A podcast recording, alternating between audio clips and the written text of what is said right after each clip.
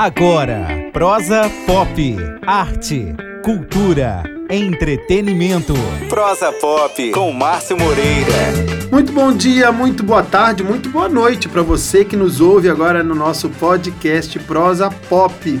Olha só, o cara que eu vou receber hoje é um amigo para lá de especial, porque eu posso dizer com toda a felicidade do mundo que eu plantei uma sementinha ali nessa carreira e hoje eu estou vendo florescer belíssimas árvores. Eu estou falando desse grande homem de Deus, Tom Carf. Bem-vindo, Tom Carf. E aí, Márcio, prazer aí, estou muito feliz de estar aqui no Prosa Pop. É isso aí. Certo, podcast muito legal. E Márcio, com certeza, faz parte aí da nossa carreira, do meu ministério. E vamos para cima. Pô, 2020 tô tá aí. É isso, é isso. Estou muito feliz, Tom, porque a gente consegue, nesse espaço aqui do Prosa, é como se fosse um programa de rádio, né, online e tal, e a galera consegue nos ouvir dirigindo, consegue nos ouvir em casa, fazendo outras coisas, mas a gente sempre tenta agregar com o que a gente sabe de música, com o que a gente sabe de arte, e tu é um cara ótimo para falar sobre esse assunto, porque afinal de contas você é o próprio case, né? você construiu essa é. carreira. E Legal. aí a gente está falando de quê? De 15 anos lá atrás, mais do que isso, porque isso é só da tua carreira solo, né? É, minha carreira solo, mais ou menos, 14 Só que aí anos. rolou uma história da, do, da tua irmã, do teu irmão, foram fazer um teste para um coral e quem foi, ficou na música foi você, como é que é Exatamente. Isso? Foi, isso foi no início de tudo, quando eu nem, nem tinha pretensão nenhuma de me tornar o cantor. É, a minha irmã foi convidada para entrar num coral chamado Raiz Coral, que ela já cantava desde criança. Eu, nessa época, nem cantar cantava. Hum. E daí eu fui acompanhar a minha irmã. E aí a minha irmã estava ensaiando lá. E no momento que ela estava ensaiando, Deus falou para mim: Deus falou, é isso que eu tenho para você. Você é isso aí. Olha e daí eu, eu, lembro que eu tinha um sonho de ser jogador de futebol, assim e tal. Mas naquele dia eu esqueci do futebol, esqueci desse meu sonho e fui pro sonho que Deus tinha para mim, né, na minha vida. Que bacana. Tom. E entrei no meio dos coristas lá sem ser convidado, sem saber cantar, sem saber as músicas, sem saber nada, entrei lá. E tô aqui hoje. Olha só. Mas o start foi ali. Que bacana, Tom, que bacana. O que, que a música representa para ti, Tom? Olha, a música é a minha expressão. Para mim, ela representa a minha vida e é a forma que eu tenho de comunicar aquilo que eu acredito, os meus valores, a minha fé para as pessoas. Uhum. Então a música para mim ela é a comunicação.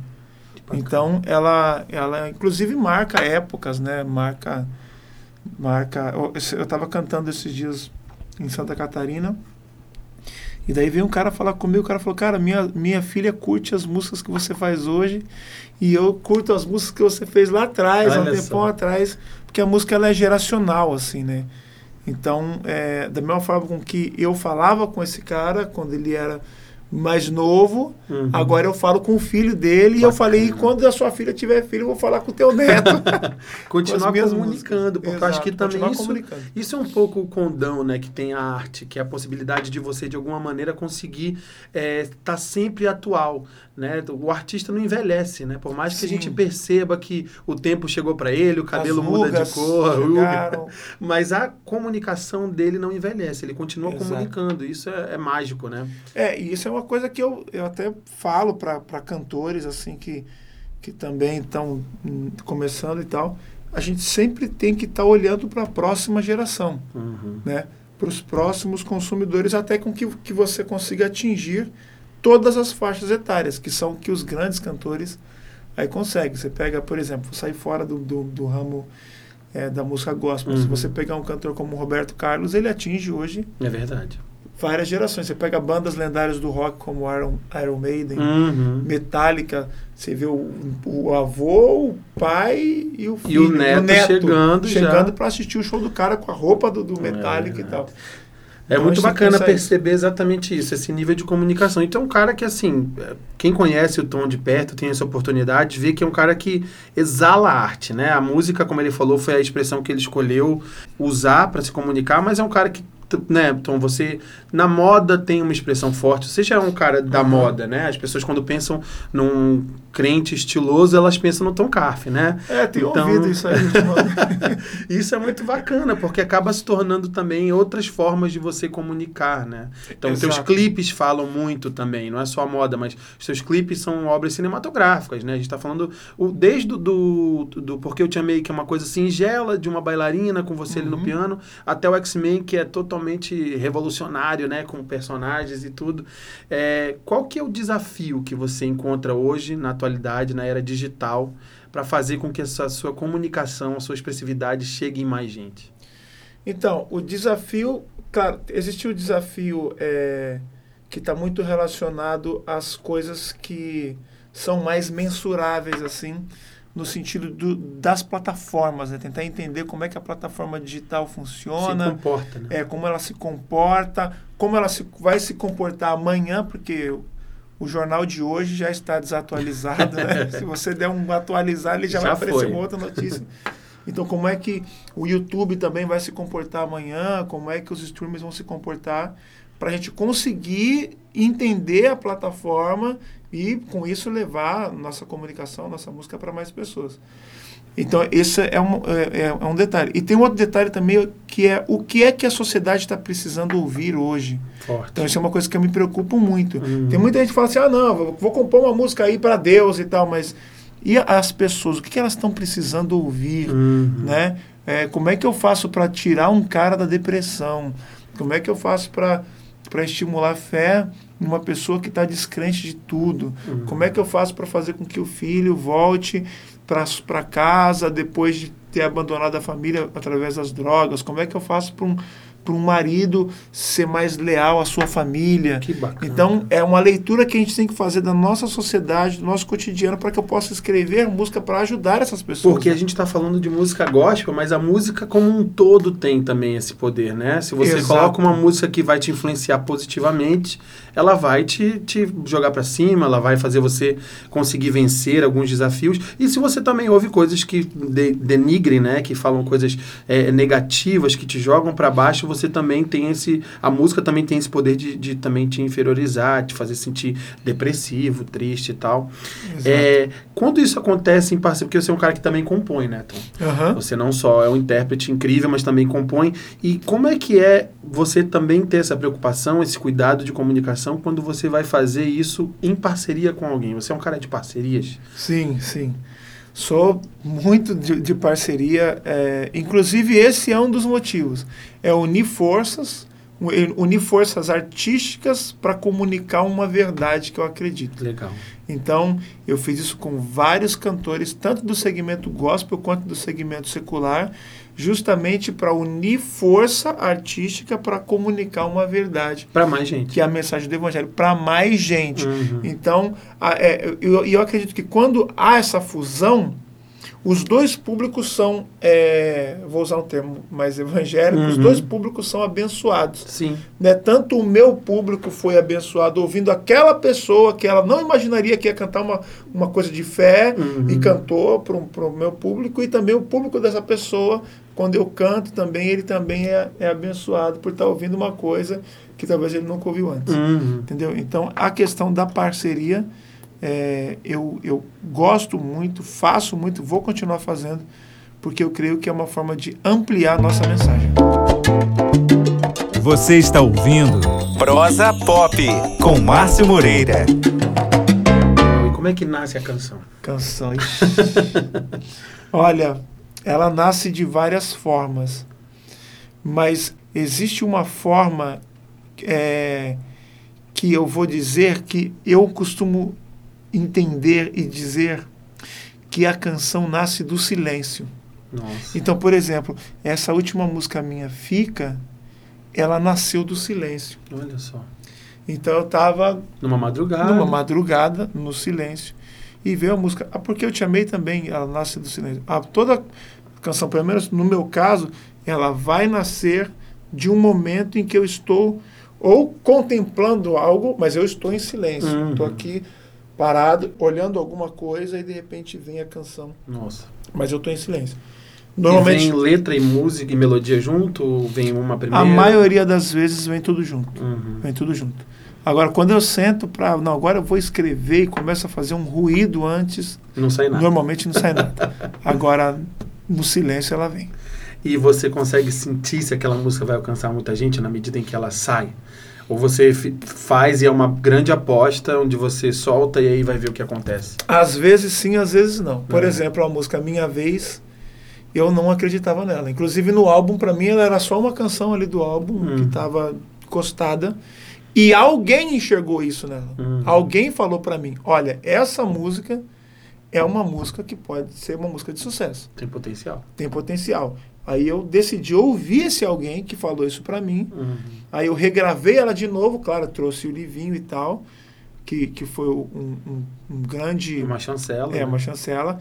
E, mas a música impactou muita gente. A Verdade. música transformou muita gente. E é bacana, eu vivi de perto essa experiência, né, pessoal? Porque a gente lançou ela através da Som Livre juntos e tal, eu trabalhando no marketing, e a gente realmente lançou o Minha Vez dentro do álbum História de Davi, né? E tava ali, era uma música bonita, a gente chegou a fazer um clipe dela na Exato, praia, bem bacana e isso. tal, mas até pra nós também foi uma coisa que passou desapercebida, né? Não, esse não foi o clipe na praia, não. Esse aí foi o clipe numa no casa. numa casa, né? Sentado Tudo assim, branco e tal. Isso. Isso. isso, aí. Até, inclusive, confiram aí nas plataformas digitais esse álbum, História de Davi, também o feat, É. vale a pena. E o clipe, não deixem de ir lá na- no canal do Tom Carf para poder conferir esses clipes que a gente está falando. Aliás, você que curte clipe, meu amigo, vá no canal do Tom Carf, Tom com N, Carf com C, porque é uma sequência de, de curtas metragens, eu digo, porque são, é, para além da música, realmente são obras cinematográficas com um olhar muito especial. Tem até Uhum. aquele que você gravou em Milão também, da música. Qual que é a faixa mesmo? É, a- em Milão foi a Suma o Controle. Assuma o controle. Nossa, uma fotografia Nossa, linda. fotografia Gente, linda. uma coisa singela Hugo dele. Pessoa, a direção Hugo do Pessoa. Ele, ele andando pela cidade, a câmera atrás dele só, mas é o suficiente É. para retratar aquilo. Mas eu tô falando disso tudo para dizer isso, né? Como um olhar sobre uma faixa que estava passando ali batido por você, por- pela gente também, Exato. depois surte esse efeito incrível. Você, Tom, é um cara negro no Aham. Brasil de 2020, a gente está em 2020, e você consegue... Que passei por 1990. Olha só, um cara dos anos 90, 80. é, duas décadas, né? E eu falo isso em relação à, sua pergunta Sim, também, porque ah, o sim. espaço que o negro ocupa hoje, de 2010 para cá, Uhum. é muito diferente É que o, diferente. do espaço que o, É, é negro... por isso que eu estou falando. Vocês têm É. 2020 passou por muitas coisas para chegar onde vocês em 2020. Antes da gente entrar nos méritos raciais, como a música negra te influenciou ou influencia a tua composição artística? É, Muito.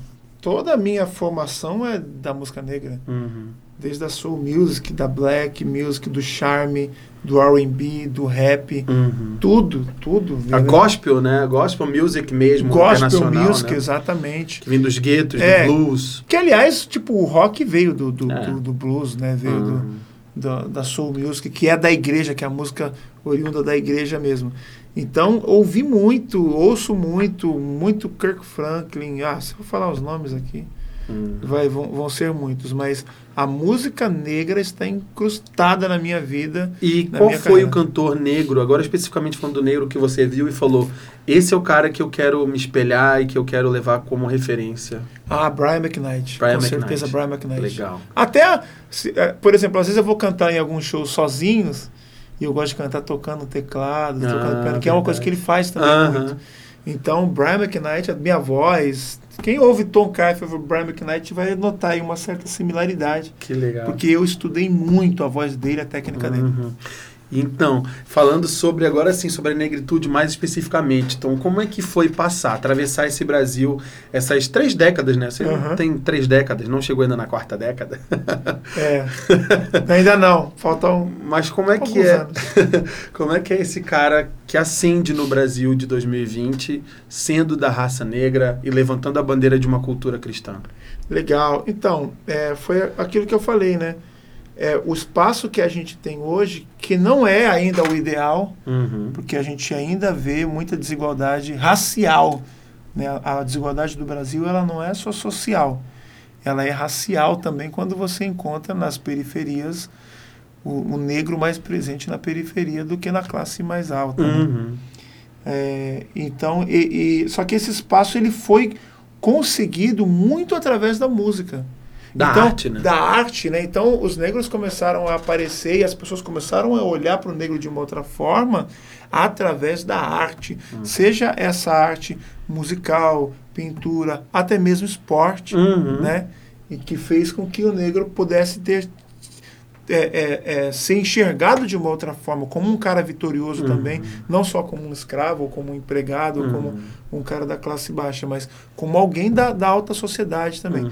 Então eu faço parte disso, carrego essa bandeira comigo e tenho muito orgulho hoje. E, e eu já fui um, cara, um garoto muito complexado, né, na infância, na Uhum. adolescência, assim e tal, por discriminação e tal. Mas hoje eu me orgulho muito de estar carregando essa bandeira e de ter outros negros olhando para mim falando: Poxa, eu posso também chegar, posso também conquistar, porque o Tom chegou, o Tom conseguiu, o Tom conquistou. Então a gente pode dizer que o Brasil que a Sossô vai viver, a sua filha Sofia, que é uma menina negra, Sim. é, é mais, a- mais receptível, né? Mais, mais Do que a, a sua infância. Exato. E teve- eu estava assistindo. E o YouTube também é muito responsável por isso. Hum, legal. Porque eu estava tava vendo um, um negócio que minha filha estava assistindo e a- eram umas bailarinas dançando uma música aí. Jura Juradinho. Não tem essa música? Tem, Jura tem. Juradinho. Aham. E minha filha estava assistindo o vídeo, era um vídeo bem amador. Uhum. E todas as meninas que estavam dançando, tipo assim, tinha, eram seis, tinham cinco negras. Olha Que só. era um vídeo que foi gravado numa escola da periferia. Uhum. E minha filha estava gostando de ver isso. Uhum. Se E tava identificar, se né? identificando e tava, e tava dançando. Na minha época isso não existia. toda pessoa que eu via na televisão, toda pessoa que Era a gente olhava branco. e via era branco, Uhum. a boneca era branca, não sei o que era tudo. Então a gente não conseguia se enxergar na televisão. E isso causava um grande estrago para quem era negro. Uhum. Para quem não é negro, não consegue entender essa Uhum. questão, mas todo mundo que é negro vai, vai saber, vai entender isso daí.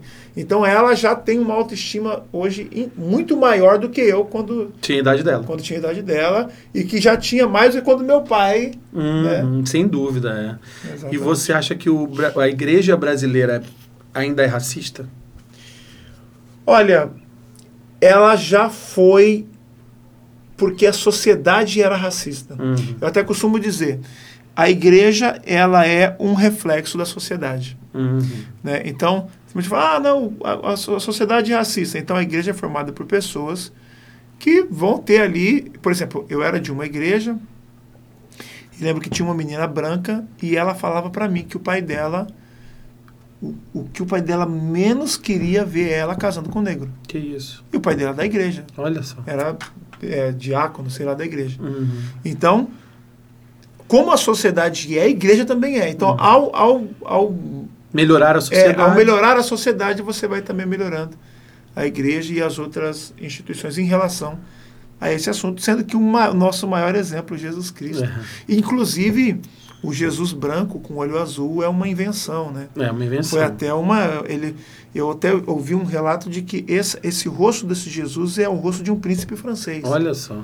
que foi retratado É ali. porque pela região geográfica onde Jesus Não nasceu teria nem esteve, não teria sentido nem sentido ser ele branco. ter esse rosto. Muito menos com o olho claro e com tal. olho claro e tal. Então, é, já foi criar, porque se botasse um Jesus negro, a galera não ia, Não ia aderir, Não, não né? ia aderir, não, Uhum. porque esse Jesus aí eu não quero e tal. Uhum. Só que se botaram um Jesus branco de olho, loiro de olho azul, Uhum. não pode botar um Jesus negrão também? É, claro. E hoje já estão, a gente já encontra, né, alguns momentos em alguns posts, né, nas redes sociais, em alguns espaços a gente já vê Jesus mais pro- com uma imagem mais próxima do que seria na realidade. né? Exatamente, com a pele mais escura, entendeu? O olho mais escuro o também, mais o cabelo mais também. cheio, né? Exato, exatamente. E você considera a música uma arma política também? Muito. Nossa, muito, muito. Porque eu, eu acredito que o nosso, o- as inovações que acontecem no nosso mundo, as mudanças de, de, de tempos, elas vêm através da arte. Verdade.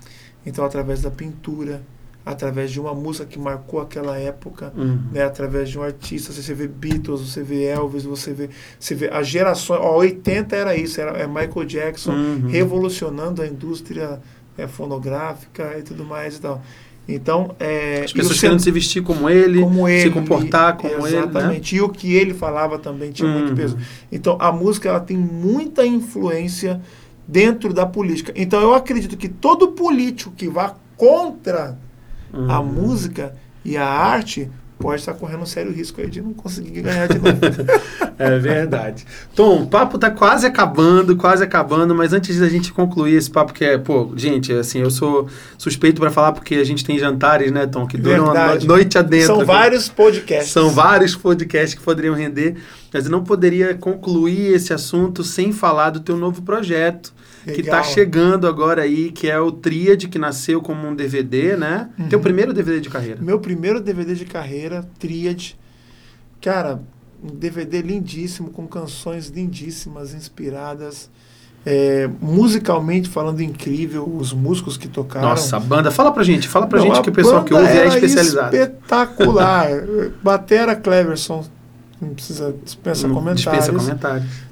Ted, dispensa Ted no baixão. Baixo, é, guitarra Ed Oliver, Gisiel, teclado Abel e Andy Moraes, backing vocal Karina Carf, Rodrigo Moza e Jéssica Augusto. absurdo. Cara, absurdo, musicalmente absurdo. A direção do Anselmo Trancoso, Anselmo que é brilhante, Trancoso, né? Brilhante, incrível. Exatamente. Então, é, a equipe Move, né? Que é uhum. são os os dançarinos também. Ah, é, o pessoal da dança lá. Gente, vocês vão ver o Tom Carf nesse DVD. É um Tom Carf que vocês ainda não viram, porque é. a gente sabe que ele tem todo esse estilo aí, essa marra, mas ela só aparece de fato nesse momento que ele não apenas canta, como ele dança super bem com um grupo de bailarinos muito legal. E aí a gente vai soltar, eu quero entender assim, a gente está planejando, eu, eu, falo porque eu também sou da gravadora, então uhum. a gente tem que estar tá planejando juntos isso, mas a ideia é vir com a música de trabalho que é absurdamente tocante Sim. Com a Bruna Carla. Sim, exatamente. Uma música chamada Eu Sou. Deve Cara, vir primeiro é um que o álbum. Né? incrível, deve, exatamente. Deve vir primeiro que o álbum. É, música incrível, a Bruna Carla cantou muito, a plateia cantou muito a música. Pela primeira vez ouvindo e já cantando. Exato. Né? E isso é um sinal de que a música pode fazer muito sucesso. É se as pessoas, ao ouvirem a primeira vez a música, já saem cantando, cantando, depois. É verdade. É, então, isso realmente é, é, aconteceu. E vai ser a música, depois a gente vai lançar o álbum todo. Lembrando que a gente também já lançou o EP Tríade, com a canção ah, Fica sim, a Infinitamente Mais e a Incendeia. Incendeia. Vale lembrar, então, você que está ouvindo aqui nosso podcast, você com certeza está ouvindo aí por algum aplicativo de música. Neste mesmo aplicativo, quando acabar agora aqui nosso papo, você já corre lá no perfil do Tom Carf, segue o perfil dele, ouve a Desis dele no Spotify, né? Também tem as yes. playlists especiais na Deezer, onde você pode conferir esse, esse EP com as três faixas e também o álbum completo em breve. Ou se você já está ouvindo e o álbum já está disponível, delicie-se com esse projeto. Tom, eu quero te agradecer, dizer que eu tenho muito orgulho em servir como profissional, poder caminhar com você, espiritualmente tamo falando junto, também. Tamo junto.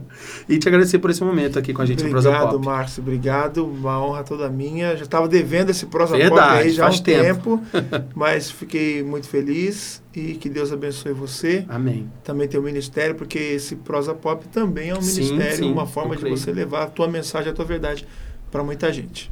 Amém. Valeu, meu querido. Um beijo para vocês. Não esqueçam de seguir o Prosa Pop nas redes sociais. Tá no Instagram, tá no Facebook, tá em todo lugar. Um beijo e até a próxima. Fui. Você ouviu Prosa Pop. Prosa Pop Com Márcio Moreira.